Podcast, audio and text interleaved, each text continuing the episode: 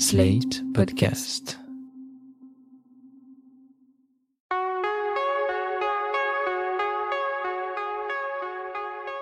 Je m'appelle Thomas Messias, je suis un homme blanc, cisgenre, hétérosexuel, et j'ai eu mon premier enfant à l'âge de 26 ans et 152 jours. Alors je n'ose pas imaginer ce que ça aurait été si j'avais été père à 15 ans. Vous écoutez Mansplaining épisode 47, Adolescents, des pères sans repères, un podcast slate.fr. D'après l'INSEE, en France, il y a chaque année entre 700 000 et 800 000 naissances. Dans environ 200 cas, la mère est âgée de 12 à 14 ans. Et dans 20 000 autres cas, elle a entre 15 et 19 ans. On ne dispose hélas d'aucune statistique sur les pères. Ils sont parfois tout aussi jeunes que les mères, j'ai pu en faire le constat lorsque j'enseignais en collège, mais j'imagine qu'assez souvent, ils ont au moins quelques années de plus. Ça m'évoque notamment un souvenir datant du siècle dernier, avec cette fille de mon collège qui montait chaque soir dans la voiture d'un type qui n'était clairement ni son père, ni son frère. Eh bien cette fille est devenue mère avant même d'avoir passé le brevet. Et le type à la voiture n'est plus jamais repassé la chercher après les cours. Si on ne sait pas grand chose sur ces pères-là, c'est parce qu'ils ne sont pas toujours présents au moment de l'accouchement, ni lorsqu'il faut remplir le moindre dossier médical, ni le jour de la déclaration de naissance. Dans une partie des cas, on ne devrait même pas dire père d'ailleurs, on devrait dire géniteur. Des types qui ont planté leurs graines sans préservatif et qui s'en sont vite lavé les mains. C'est très pratique d'être un mec. On peut tirer son coup sans avoir trop peur des conséquences. Jamais, dans la cour du bahut ou sur la place du village, on ne sera pointé du doigt comme le mec facile qui s'est fait engrosser. Jamais on n'aura besoin d'entamer les démarches pour aller subir une interruption volontaire de grossesse avant le délai légal. Ou bien, dans le cas où il n'y aurait pas d'IVG, et je ne suis pas là pour juger, jamais on ne devra subir les regards réprobateurs ou condescendants portés sur votre mou juvénile et votre ventre arrondi. Le cinéma parle souvent des adolescentes qui vont devenir mères ou qui font le choix d'interrompre leur grossesse. D'ailleurs, il le fait souvent avec de très gros sabots pour créer du drama bon marché. Il évoque beaucoup moins souvent les pères, déjà parce que c'est moins cinégénique, mais aussi parce que bien souvent, pour eux, la vie continue, tout simplement. L'adolescente enceinte la plus célèbre de tout le cinéma mondial est sans doute Juno, interprétée par Ellen Page, dans le film réalisé par Jason Reitman et scénarisé par Diablo Cody. Parce qu'elle a un faible pour un grand dadais joué par Michael Cera, et parce qu'elle n'a pas envie d'attendre des années avant de démarrer sa vie sexuelle, Juno se montre entreprenante avec lui. Les deux jeunes gens ont l'air intelligents, mais pourtant, ils oublient de se protéger. Et arrive alors ce qui risquait d'arriver. Au moment de décider quelle suite donner à ce test de grossesse positif, c'est Juno qui prend les choses en main, déjà parce que c'est elle qui est enceinte et qu'elle n'a pas la possibilité de détourner les yeux, ensuite parce que ce type est un gros bébé pour qui il est visiblement très pratique d'avoir l'air dans la lune 24 heures sur 24. Euh, bah, on fait quoi alors? T'y as pensé? Ouais, je crois que le mieux c'est. Je crois qu'il vaut mieux que j'abrège maintenant, avant que ça empire. Il y a eu un cours en SVT là-dessus sur comment la grossesse conduit souvent à avoir un enfant. Carrément, ouais, c'est clair. C'est c'est ce qui se passe quand, quand les mères et les profs tombent enceintes. Alors c'est cool, ça te va à toi? Ouais, ouais, enfin, je veux dire, tu. euh, tu sais, tu, tu fais comme tu le sens, tu fais au mieux, quoi. Plusieurs choses peuvent faire tiquer dans ce film qui a assez mal vieilli. D'abord le fait que ce soit une militante anti-IVG qui convainc Juno de ne pas avorter, mais j'imagine que ça, ça doit arriver tous les jours ou presque, aux États-Unis ou ailleurs. Ensuite, il y a le fait qu'elle continue à supporter ce grand échalas mou du bulbe qui ne lui est absolument d'aucun secours. J'ai trouvé un géniteur adolescent dix mille fois plus détestable dans Grandma, un film inédit en France, dans lequel Lily Tomlin joue une poétesse lesbienne qui tente d'aider sa petite fille enceinte à réunir l'argent lui permettant de financer son IVG. Le film n'est pas transcendant, mais sa façon de dépeindre le jeune géniteur dans toute sa médiocrité me semble assez réaliste. Qui c'est ça? C'est ma grand-mère. On veut la moitié. C'est normal que tu couvres la moitié de la somme. Ta grand-mère? Mais qu'est-ce qu'il fout là? Il faut que tu assumes ta part de responsabilité dans cette histoire. Comment je sais qu'il est de moi? Pardon T'as très bien entendu. T'es le seul garçon avec qui j'ai couché. T'as couché avec Mike Ouais, il y a un an, et on avait utilisé un préservatif. Toi aussi, tu devras en mettre. Ou mieux, rends service à l'humanité, envisage une vasectomie dès maintenant. Qu'est-ce qu'elle vient de dire là?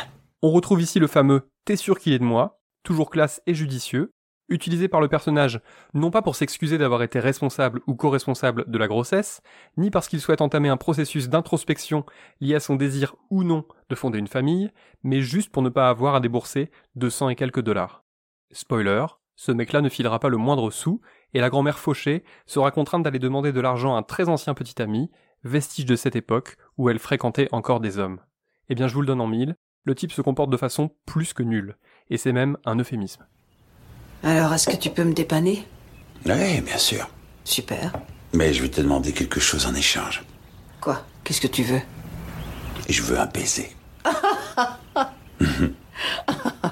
Tu veux juste une bise, c'est ça? Non, ce que je veux, c'est un vrai baiser. Un baiser sur la bouche. Et ensuite, tu me donnes ce dont j'ai besoin? Ouais. D'accord. Alors, au boulot. Je vous épargne la suite de la séquence. Le mec demande plus, mais cette fois, il se voit opposer une fin de non-recevoir assez réjouissante.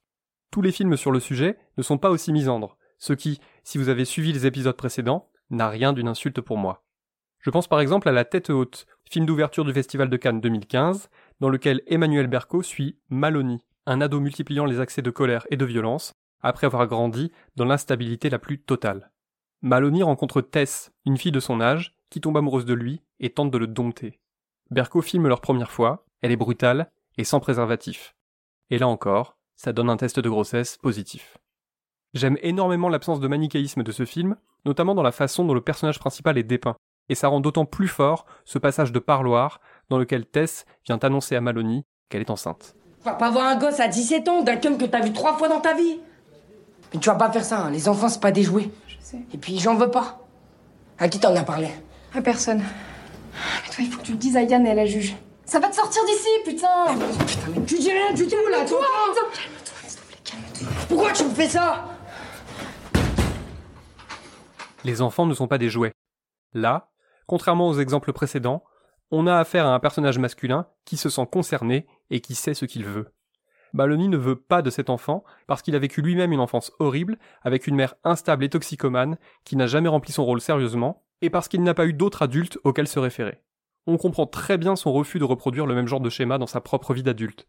Maloney donne son avis en hurlant et en tapant dans les murs parce qu'il peine à faire autrement, mais ce qu'il exprime est je trouve d'une grande noblesse.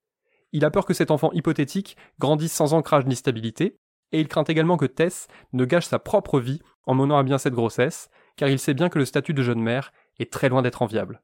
Le paradoxe, c'est qu'en ayant reçu une éducation très défaillante, Maloney semble plus éduqué sur les sujets liés à la parentalité que les petits mecs décrits dans Juno, Grandma ou tellement d'autres films. Par son expérience de vie, il sait que la grossesse n'est pas à prendre à la légère, qu'élever un ou des enfants est un engagement durable et plein de sacrifices, et qu'un enfant dont personne ne s'occupe est un enfant foutu d'avance. Et ça, en fait, bah, personne ne vous l'apprend. Si j'avais appris à 15 ou 17 ans que j'avais une partenaire enceinte, je ne sais pas si j'aurais réagi de la bonne façon. Je me serais sans doute juste liquéfié. Parce que, d'un point de vue technique, on sait que généralement, les bébés naissent parce qu'il y a eu sexe et fécondation. Mais je crois que quand on est un garçon, on ne le relie pas assez aux conséquences que cela peut avoir. Il y a quand même un énorme fossé entre la façon dont les uns et les autres vivent leur adolescence. Chez les garçons, les garçons cisgenres en tout cas, ça consiste à se masturber très régulièrement, avec un rapport au sperme très primaire. C'est à la fois un fluide un peu dégueu et encombrant, qu'il faut nettoyer à grands coups de mouchoir, mais c'est aussi un gimmick de porno, où sa propulsion sur le ou la partenaire sonne généralement la fin de la vidéo.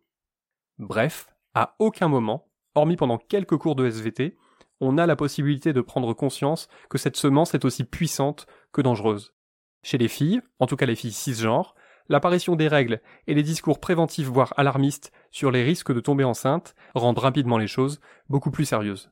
Je ne suis ni ministre de l'Éducation, ni ministre de la Santé, Dieu m'en préserve, mais je suis persuadé qu'il faudrait muscler un peu, voire beaucoup, l'éducation des garçons pour qu'ils se rendent compte que oui, ils sont un instrument de fécondation, et que non, le sexe n'est pas qu'un jeu sans conséquences. Quand certains couchent sans préservatif, une partie le fait sciemment, parce qu'elle a décidé de s'en foutre et qu'elle refuse de perdre en sensation, mais je suis convaincu qu'une autre partie, peut-être même majoritaire, ne se rend juste pas compte de ce qu'elle fait, parce que les histoires de grossesse et d'avortement lui semblent juste très loin.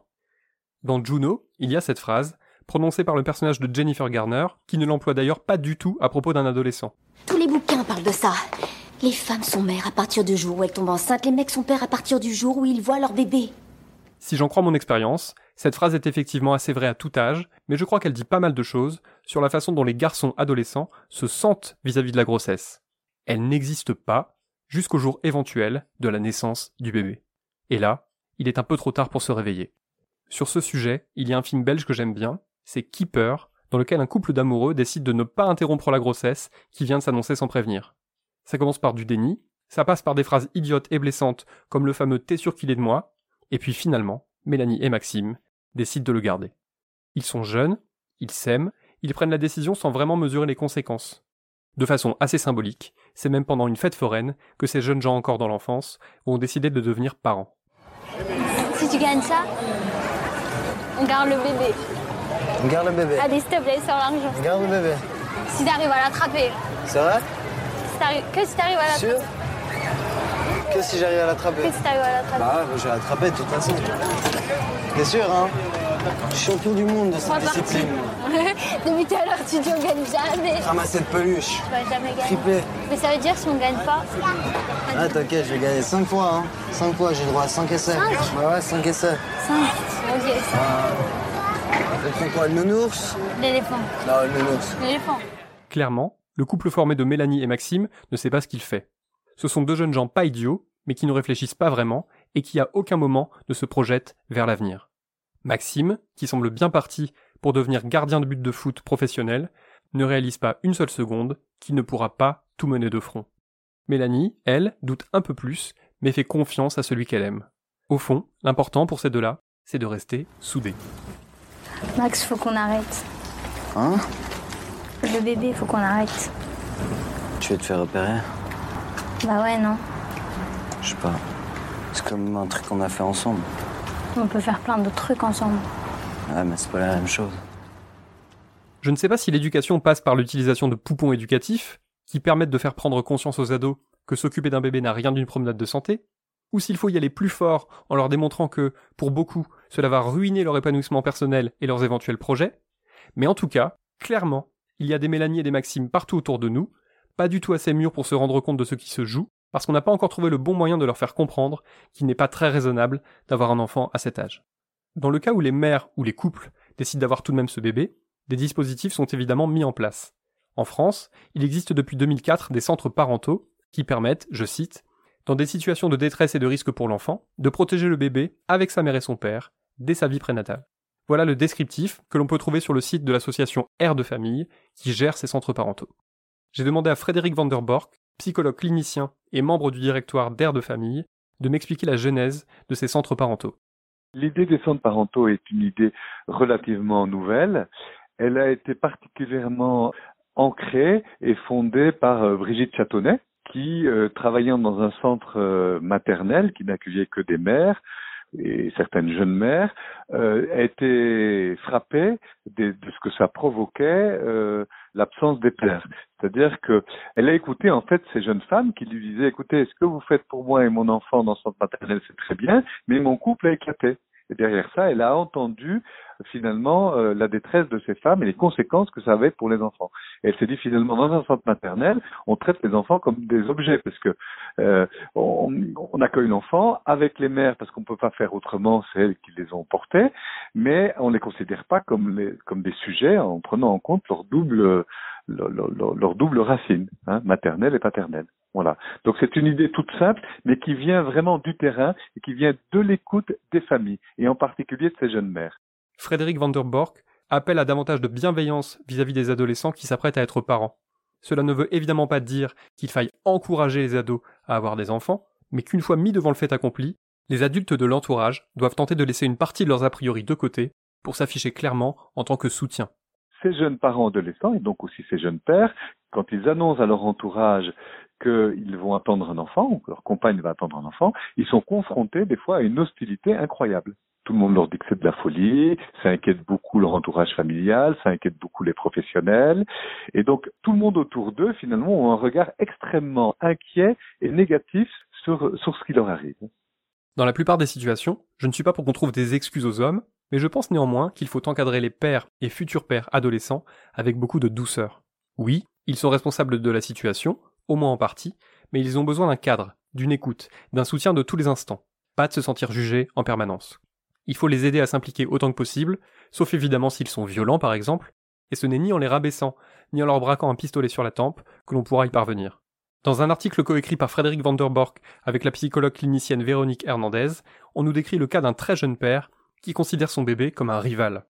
J'ai voulu lui demander si c'était chose courante chez les pères adolescents, et si ça pouvait par exemple être lié au fait qu'ils aient parfois l'impression d'être privés d'une partie de leur propre enfance par ce nouvel arrivant. Ce phénomène-là, vous l'observez aussi tout à fait avec des couples euh, adultes, des, des, couples de gens qui ont 25, 30, 35 ans, hein, parce que c'est pas parce qu'on a 40 ans qu'on a qu'on n'a pas une part d'immaturité en soi. C'est pas inhérent aux adolescents, mais ça peut être particulièrement fort chez des adolescents parce qu'effectivement, un, un papa adolescent, à la fois il devient père, ça le pousse à entrer dans sa vie adulte et en même temps, il a encore besoin de vivre sa vie d'adolescent et de digérer aussi son enfance. Donc euh, effectivement, ça demande d'être très, très, attentif à ces questions-là pour l'aider à prendre sa place et prendre sa, sa responsabilité auprès de, de la maman et de l'enfant. Ce que certains font très très très très bien. Avec Brigitte Châtonnet, la créatrice des centres parentaux, Frédéric Van der Bork a écrit un livre en 2010, republié en 2019 dans une édition enrichie. Il s'intitule Protéger bébé et ses deux parents dès sa vie prénatale. Et c'est un livre qui milite pour que les deux parents soient impliqués de façon aussi égale que possible dans la préparation de l'arrivée du bébé, ainsi que dans l'éducation qui suivra les choses sont beaucoup plus interactives que, ce qu'on pense. Hein. Il n'y a pas d'un côté la mère bonne, toujours bien traitante et victime, d'un homme mauvais, méchant et euh, formaté par un système patriarcal. Il y a parfois l'inverse. Hein. Vous avez parfois des, des, hommes qui ont été bien maternés, paternés, avec les limites, et, et des mères qui ont été maltraitées par leur propre mère, subissant elles-mêmes un système patriarcal, et donc euh, qui vont pouvoir au contraire profiter de, dans leur relation amoureuse de l'influence de leur conjoint. Nous, on a vu en centre parental, on, on voit des jeunes mères qui ne peuvent fonctionner que comme mères suffisamment contenantes pour leur enfant qu'avec la présence du conjoint. Autant j'enrage quand j'entends des hommes adultes affirmer que ce n'est pas en les culpabilisant et en stigmatisant qu'on leur donnera envie de devenir plus féministes, autant je pense qu'il faut être un peu plus indulgent avec les adolescents qui ont besoin d'être épaulés et soutenus parce que leur passage de l'enfance à l'âge adulte se fait dans la brutalité la plus totale. Celui des jeunes mères est encore plus brutal, bien évidemment, parce qu'il y a cette grossesse à supporter, le corps qui change, les modifications hormonales, mais je pense qu'aider ces jeunes mères passe aussi par le fait d'aider les jeunes pères à faire de leur mieux. La responsabilisation passe par une meilleure éducation.